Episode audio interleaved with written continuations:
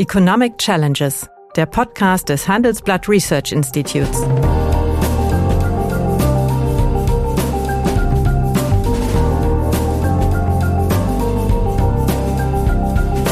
Bert Rürup, der Chefökonom des Handelsblatts, diskutiert mit Michael Hüter, dem Direktor des Instituts der deutschen Wirtschaft, wöchentlich aktuelle wirtschaftliche Herausforderungen. Für Deutschland wie für die Weltwirtschaft das, was aus den Steuereinnahmen für Zinsausgaben aufzuwenden war, äh, ist, ist quasi äh, auf einem Niveau, wie wir es, äh, also wir beide uns noch erinnern können. Also ich war da gerade in der Grundschule, aber ähm, es war, war halt die heile ja, das Welt. Das musste nicht? mal so, gesagt werden. Ja, naja, ich, ich, das war die Welt. Ich, man hat ja so bestimmte Kindheitserinnerungen. Ich weiß, waren einmal, da war ich zehn Jahre, da war die Klunkerrunde. Mhm. Und dann sind wir mit dem Auto nach Hause gefahren, dann sagt, da kam Für das die im Radio. Meine, Klunker war ein Gewerkschaftschef der ÖTV relativ ah, genau. kräftig. Und der hat damals um Prozent gefordert. Zehn ja. Prozent ähm, Lohnsteigerung. Und da hörte ich, wie meine Mutter zu meinem Vater vorne sagte, das kann nicht gut gehen. Hallo, guten Tag, meine Damen und Herren. Sie sind heute Zeuge einer Novität. Nämlich Sie sind Zeuge des ersten Gespräches, das ich in der neuen Podcast-Reihe äh, Economic Challenges führe, und zwar mit Professor Michael Hüter, dem Direktor des Instituts der deutschen Wirtschaft. Hallo, Michael. Bert, grüße dich und vielen Dank für die Einladung. Naja, wird sich zeigen. Ich hoffe, es war nicht das letzte Gespräch. Na nun, also jedenfalls heute in dem äh, ersten Gespräch möchte ich äh, äh, mich mit dir über eine etwas äh, politisch sensible Frage unterhalten. Egal, welche Farbe die nächste Bundesregierung auch haben will, wird, sie wird ja, mit einigen ekligen Problemen konfrontiert werden. Nämlich die Wirtschaftsleistung des Landes wird, wenn sie Ende des Jahres an die Regierung kommt, immer noch deutlich unter der des Jahres 2019 liegen. Und äh, die Corona-Lücke, das heißt die Wachstumsausfälle aufgrund der Pandemie, werden sich im Laufe des Jahres 2022 auf über 500 Milliarden Euro hochgeschaukelt haben. Und meiner Ansicht nach ein Ende ist nicht in Sicht und damit sind natürlich auch verbunden Mindereinnahmen bei den Steuer- und Sozialabgaben in der Größenordnung ja von 230 Milliarden Euro.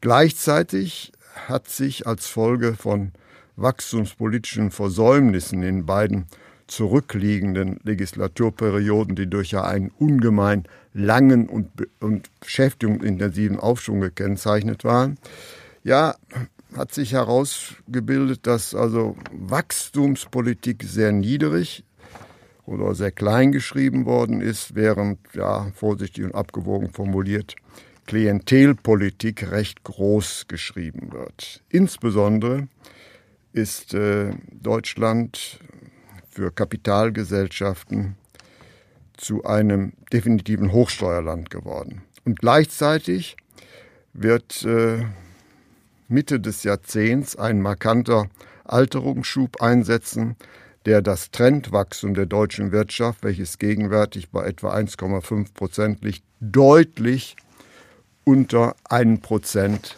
absenken lassen.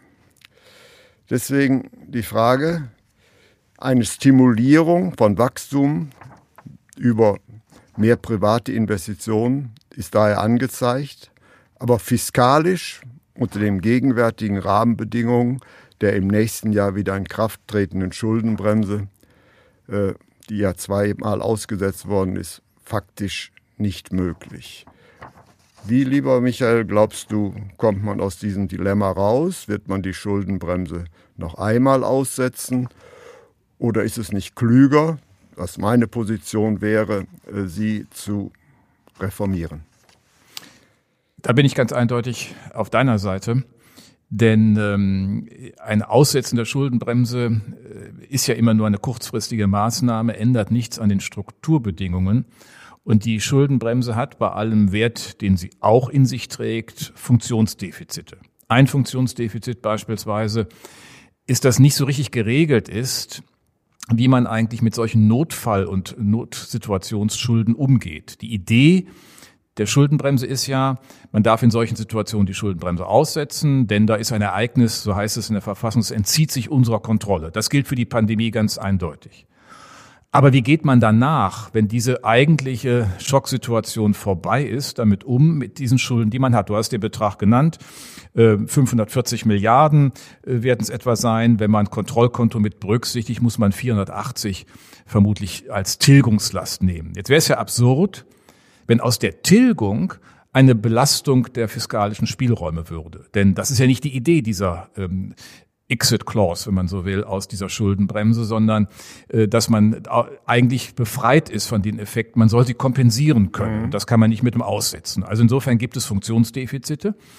Und das hat vor allen Dingen, wenn man nochmal genauer hinschaut, äh, eine fast lustig anmutende Unternote, nämlich dass die Länder ja ganz unterschiedliche Regelungen, zum Teil in ihre Verfassungen geschrieben haben, wie solche Notfallschulden in welchen Zeiträumen ja. Äh, zurückzuführen sind. Die da gibt es einige in sechs interessanterweise Jahren. gar nicht verschulden dürfen, nicht eigentlich. A, nicht verschulden dürfen. Also sie können natürlich auch für eine Notsituation Klar. das tun, aber ansonsten nicht.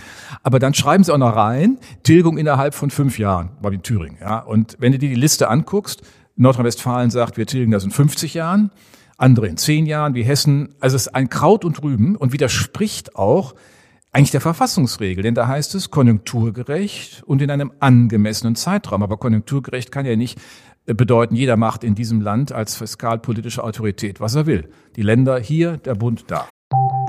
Nach einer kurzen Unterbrechung geht es gleich weiter. Bleiben Sie dran. Wie geht es weiter mit der Europäischen Union?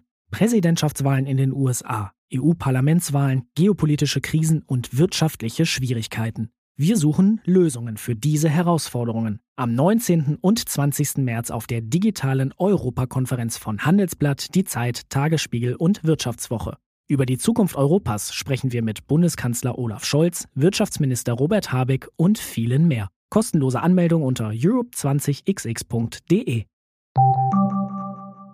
Ja, aber also, da ganz, ganz kurze Zwischenfrage, aber widerspricht es nicht auch der, der ökonomischen Logik, dass, sagen wir mal, in Normallagen die Verschuldung bei maximal 0,35 äh, Prozent ja. liegen darf? Und das bedeutet ja letztlich mal in the long run, dass man einen quasi Nullschuldenstrand anstrebt. Und das, glaube genau. ich, ist ein ganz kurioser Effekt dieser, dieser Regelung. Das ist völlig, bin ich völlig bei dir. Das habe ich auch seit zwei Jahren ja in die öffentliche Diskussion ja, gebracht. du bist, viel Scholte hast, dafür hast bekommen. Du hast äh, eine Saltowende hingelegt, die ich sehr begrüße. Ja. Aber ich habe auch äh, 2013 gesagt, wenn der Zins äh, sich weiter so entwickelt, wie wir es hatten, unter der BIP-Wachstumsrate und wir haben 60 Prozent Maastricht erreicht, das ist nun mal eine europäische Regel, dann müssen wir auch über die Kreditfinanzierung von Investitionen wieder nachdenken können. Also ähm, das ist in der Tat absurd. So deutet das an. Wenn man das nämlich durchführt, ist man irgendwann bei einer 11 Prozent Schuldenstandsquote. Das ist ja kein Ziel an sich. Denn äh, im Grunde müssen wir doch klar machen, wir haben auf der einen Seite die Finanzierung von Investitionen, wir haben die Investitionen selbst. Und die Investitionen ähm, in einer Welt des Strukturwandels für die Dekarbonisierung, der digitalen Transformation und der altersbedingten Schrumpfung muss auf Leistungsfähigkeit pro Kopf, auf Produktivität zielen. Wir müssen also viel mehr investieren. Das lässt sie an sich nicht einfach zu. Und diese 035 vom BIP, äh, das ist ja auch noch unter Maastricht. Maastricht äh, Fiskalvertrag sieht 05 vor. Die Länder wollten nichts, ja, die, jetzt stehen sie da wie das Kind beim Dreck. die Länder abgezogen, ist dann auf diese 035 gekommen. Genau. Ja. Ja. Und jetzt stehen sie alle da wie das Kind beim Dreck. Keiner traut sich richtig, jeder sieht diesen Schuldenberg.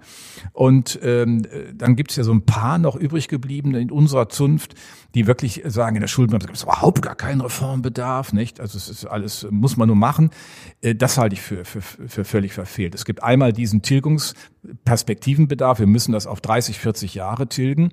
Wir müssen es auch so tun, dass wir dafür weder Steuern erhöhen noch Ausgaben senken müssen. Und wir müssen dazu eine Öffnung machen für Investitionen.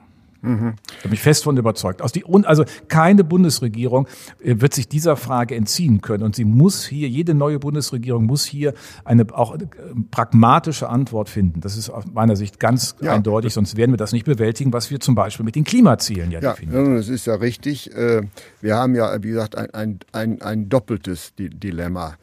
Wir haben gegenwärtig ja, die, die Tilgungsverpflichtung gleichzeitig geht nicht zuletzt, aber vor allem wegen der demografischen Entwicklung, äh, das Trendwachstum in Deutschland zurück. Ja. Und äh, wir brauchen also ein mindestens stabiles Trendwachstum, um allein die Kosten und Konsequenzen der Bevölkerungsalterung zu kompensieren. Also das beides äh, zusammenpasst äh, meines Erachtens definitiv nicht. Aber wie könnte denn eine Alternative aussehen. Also die Maastrichter Verträge überzeugen mich ja auch nicht. Die eben von dir genannten 60 Prozent sind mhm. ja äh, das äh, arithmetische Mittel der tatsächlichen Staatsverschuldung, die damals die potenziellen genau. Euro-Kandidaten vor 30, Jahren. vor 30 Jahren hatten. Also das sollte man meines Erachtens auch nicht unbedingt als Norm ansehen. Ja, ja. Also, aber die, die, der Ausweg ist auf der einen Seite, die, wie gesagt, die Tilgung zu strecken und ich würde auch ähm, die strukturelle Verschuldung in jedem Fall auf 0,5 setzen. Dann kann man aus dieser strukturellen Verschuldung diese Tilgungsverpflichtungen ähm, äh, bedienen. Und auf der anderen Seite ein Investitionsfonds, ein Bund-Länder-Investitionsfonds mit eigener Rechtspersönlichkeit, der würde von der Schuldenbremse nicht erfasst auf zehn Jahre einen klaren Plan. Wir haben mal mit den Kollegen vom IMK zusammen 450 äh, Milliarden errechnet. Man Muss man sagen, IMK ist das Gewerkschaftsinstitut das, genau. und ihr seid das Wirtschaftsinstitut. Das ist eine interessante so, äh, ja, Koalition mal. Ja, aber ich würde immer sagen, äh, Bert, das ist ja auch letztlich die Erfahrung, äh, die du auch beim Sachverständigenrat gemacht hast. Ich meine, letztlich von Sachfragen her muss man doch gemeinsam zu vernünftigen Lösungen kommen können. Bei allen äh, Einschätzungsunterschieden. Aber wir haben nun mal viel Normativität in unserer Volkswirtschaftslehre, aber das muss doch auch gelingen. Und das ist hier gelungen. Und das wäre so ein, der Einfahrt, der das öffnet. Denn du hast völlig recht, die Alterung, ich glaube, du hast es mal so schön formuliert, frisst Produktivität. Richtig. Ja. ja, aber wie sehe dein, dein ähm, sagen wir mal, Problem, äh, dein Konzept aus? Nämlich, ich, äh, ich sehe ja immer so, so ganz willst du dich nicht, nicht davon trennen, aber äh, man muss natürlich naja. auch diese Option diskutieren, nämlich schau mal, äh, die Aufgabe der Schuldenbremse oder der Schulden Bremskriterien, Maastricht, ja im Prinzip, wenn man alle zusammennimmt, soll damit immer die sogenannte Resilienz der Staaten gesichert sein. Das ja, heißt, die Widerstandsfähigkeit gegen Schocks, dass man darauf reagieren kann. Aber wenn man das zum Kriterium nimmt, äh, dann kann man doch eigentlich sich nicht am Schuldenstand orientieren. Dann muss man doch die Zinssteuerquote nehmen. Genau. Und die Zinssteuerquote, ähm, ein wirklich wichtiger Indikator, der ist heute auf dem Niveau unter des Jahres 1970. Ja, das heißt, wir bei, sind bei drei Prozent. Genau, etwa drei und 1970 waren es glaube ich vier Prozent. Ja. Das heißt, das was aus den Steuereinnahmen für Zinsausgaben aufzuwenden war, äh, ist ist quasi äh, auf einem Niveau, wie wir es äh, also wir beide uns noch erinnern können. Also ich war da gerade in der Grundschule, aber ähm, es war, war halt die heile ja, das Welt. Das musste nicht? mal so, gesagt werden. Ja, naja, ich, ich, das war die Welt. Ich, man hat ja so bestimmte Kindheitserinnerungen. Ich weiß, waren einmal, da war ich zehn Jahre, da war die Klunkerrunde. Mhm. Und dann sind wir mit dem Auto nach Hause gefahren, dann sagt, da kam Für das im Radio. Meine, Klunker war ein Gewerkschaftschef der ÖTV relativ okay. kräftig. Und der hat damals zehn um Prozent gefordert. Zehn ja. Prozent ähm, Lohnsteigerung. Und dann hörte ich, wie meine Mutter zu meinem Vater vorne sagte, das kann nicht gut gehen. Ist auch nicht gut gegangen. Auch nicht für Willy Brandt, war ja einer seiner, äh, einer der Stolpersteine ne, der Sargnägel dieser, dieser Regierung. Aber Spaß beiseite, oder manchmal ist es ja schon interessant, diese, diese zeitlichen Dimensionen zu sehen. Wir sind angekommen in einer, einer Belastung der Steuereinnahmen durch Zinsausgaben, von der ich auch nicht ausgehe, dass sie sich grundsätzlich verändern wird. Der, der Zinserhöhungsdruck äh, ist äh, überschaubar in einer Welt, in der der Kapitalmangel nicht mehr vorherrscht. Ja. Weil also, wir so viel sparen. Ja, also wir, wir sind uns einig das gegenwärtige Konstrukt ist, ich sage es mal brutal, nicht zukunftsfähig vor dem Hintergrund der Herausforderungen, die wir haben. Äh, auf der anderen Seite sagst du, äh, Zinssteigerung wird es nicht mehr geben.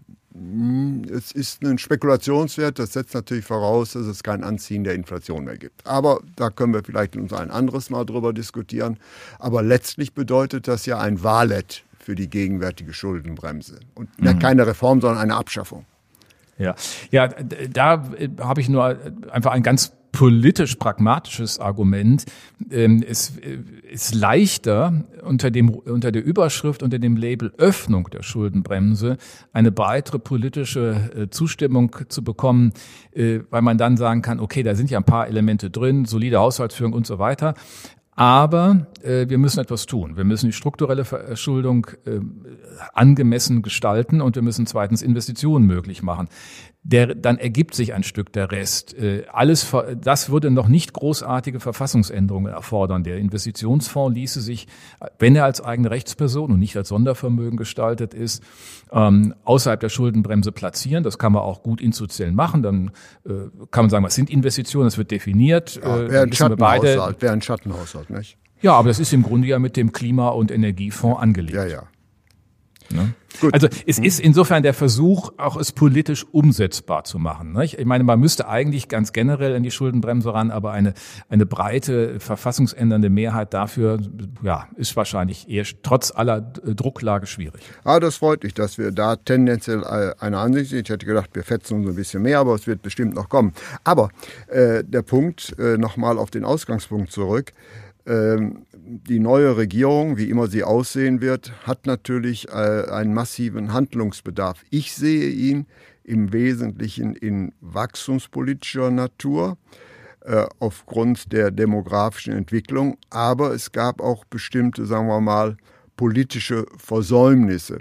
Welches sind die deiner Ansicht nach und ist zur Befriedigung dieser Versäumnisse in allen Fällen eine höhere Verschuldung notwendig? Nicht in allen Fällen. Also wenn man mal die Wirksamkeit staatlichen Handelns nimmt, wo wir im Augenblick in dieser Krise ja sehr klagen, und das haben wir vorher immer auch schon gespürt, wenn die beispielsweise budgetierten Investitionsprojekte nie, nicht so abgeflossen sind, dann steht ja dahinter, dass irgendwas nicht stimmt in der öffentlichen Verwaltung. Das heißt, es hilft ja alles nichts, wenn wir irgendwas budgetieren im Haushalt und hinterher steht dann der Bundesfinanzminister da, ja, Geld ist ja gar nicht abgeflossen, das brauchte ja keiner. Also das geht natürlich nicht auf Dauer. Also wir leisten uns eine Verwaltung, die die Umsetzung dieser Investitionen nicht wirklich zulässt und da sind wir in der Tat bei einem Thema, das ich für dringlich halte. Wir haben Regeln der öffentlichen Verwaltung, ob das äh, die Autonomie der Kommunen ist, die äh, historische Gründe hat, aber unter Digitalisierungsbedingungen anders zu definieren definieren ist. Und wir haben auch die, die, den Vorrang der Landesverwaltung, äh, wo man in einer Frage äh, bei, bei äh, Schnittstellenthemen nicht vorankommt. Wir sehen das gerade bei den Gesundheitsämtern beispielhaft. Und das ist für mich ein Thema, da kostet nicht per, nicht per se Geld, aber wir haben eine Organisationsreform nötig. Das geht so nicht weiter. So könnte es kein Unternehmen führen. Gut, und äh, das ist natürlich nur eine Facette. Ich sehe dann noch ein paar andere Probleme. Mhm. Ich habe ja eben angesprochen, das heißt, äh, wir haben ein, im Bereich, sagen wir mal, der Wachstumspolitik haben wir Defizite. Hinsichtlich der Umsetzung der Digitalisierung sind wir eigentlich ein, ein Entwicklungsland.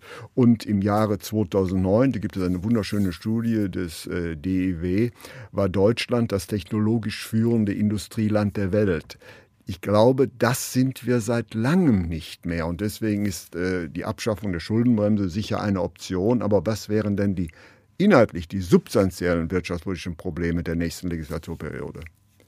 Also wir müssen ähm, infrastrukturell die Voraussetzungen schaffen. Ich meine, wenn wir in der Tat äh, 5G jetzt vorantreiben und wenn wir da nicht so hinterherhinken, dann haben wir äh, große Chancen. Das setzt aber voraus, wir müssen auch im Planungsverfahren äh, Dinge vereinfachen, beschleunigen. Es kann nicht jeder von irgendwo, das gibt es ja auch so als Tendenzen, überall mitreden.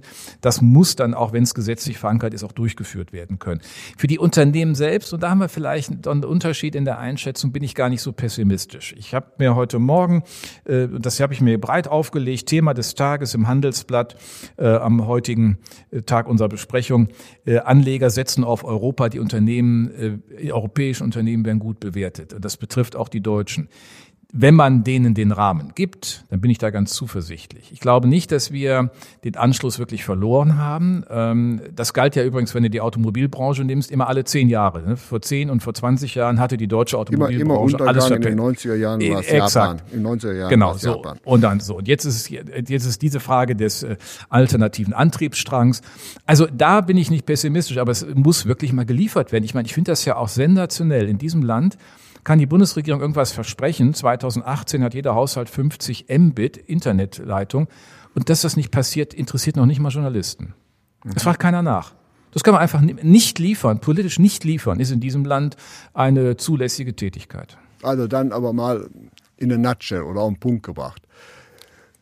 Äh, wir sind vielleicht beide der gleichen Ansicht, welche Farbkonstellation die nächste Bundesregierung haben wird. Aber wenn du drei Projekte nennen müsstest, drei, was sollte sie angehen?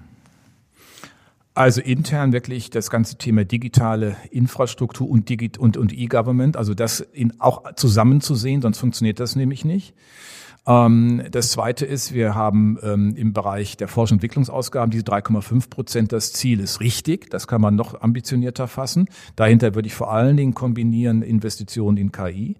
Und das dritte Thema ist für mich, alles tun, den globalen Handel, die Märkte offen zu halten. Das heißt, äh, über äh, die neuen, die Möglichkeiten äh, mit beiden, ihr habt ja letzte Woche Sigma und, und darüber diskutiert, das ist auch nicht einfach, aber die Chancen, die es gibt, zu nutzen, wir müssen auf Freihandel setzen, wir müssen diese Möglichkeiten ähm, alle ausschöpfen. Wenn wir das nicht tun, werden wir zurückfallen. Da werden wir uns sicher noch des Öfteren darüber unterhalten, nämlich weil ich glaube, also diese Idee, wird in Zukunft immer schwieriger umsetzen hm. zu sein, da wir in eine bipolare Welt reinlaufen werden und äh, da ist Deutschland eigentlich eine Petitesse. Da hat sie, also das ist ein anderes Thema, das äh, werden wir beim anderen Mal machen. Auf jeden Fall bedanke ich mich für das erste Gespräch. Es ist eigentlich nicht so verlaufen, wie ich es mir gedacht hatte. Wir waren viel zu konsensual. Ich hoffe, dass äh, bei der äh, Themenauswahl in den nächsten Mal äh, also diesen Fehler nicht zu begehen. Auf jeden Fall bedanke ich mich bei dir und ich freue mich auf das Gespräch in der nächsten Woche. Ich danke dir, es hat viel Spaß gemacht. Das war Economic Challenges, der Podcast des Handelsblatt Research Institutes.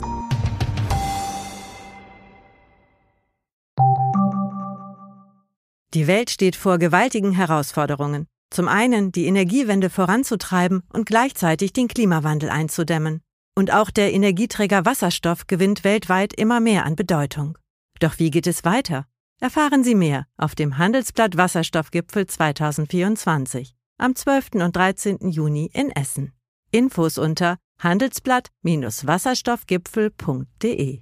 Mit dem Vorteilscode Wasserstoff 2024 erhalten Sie einen Rabatt von 15% auf die Tickets.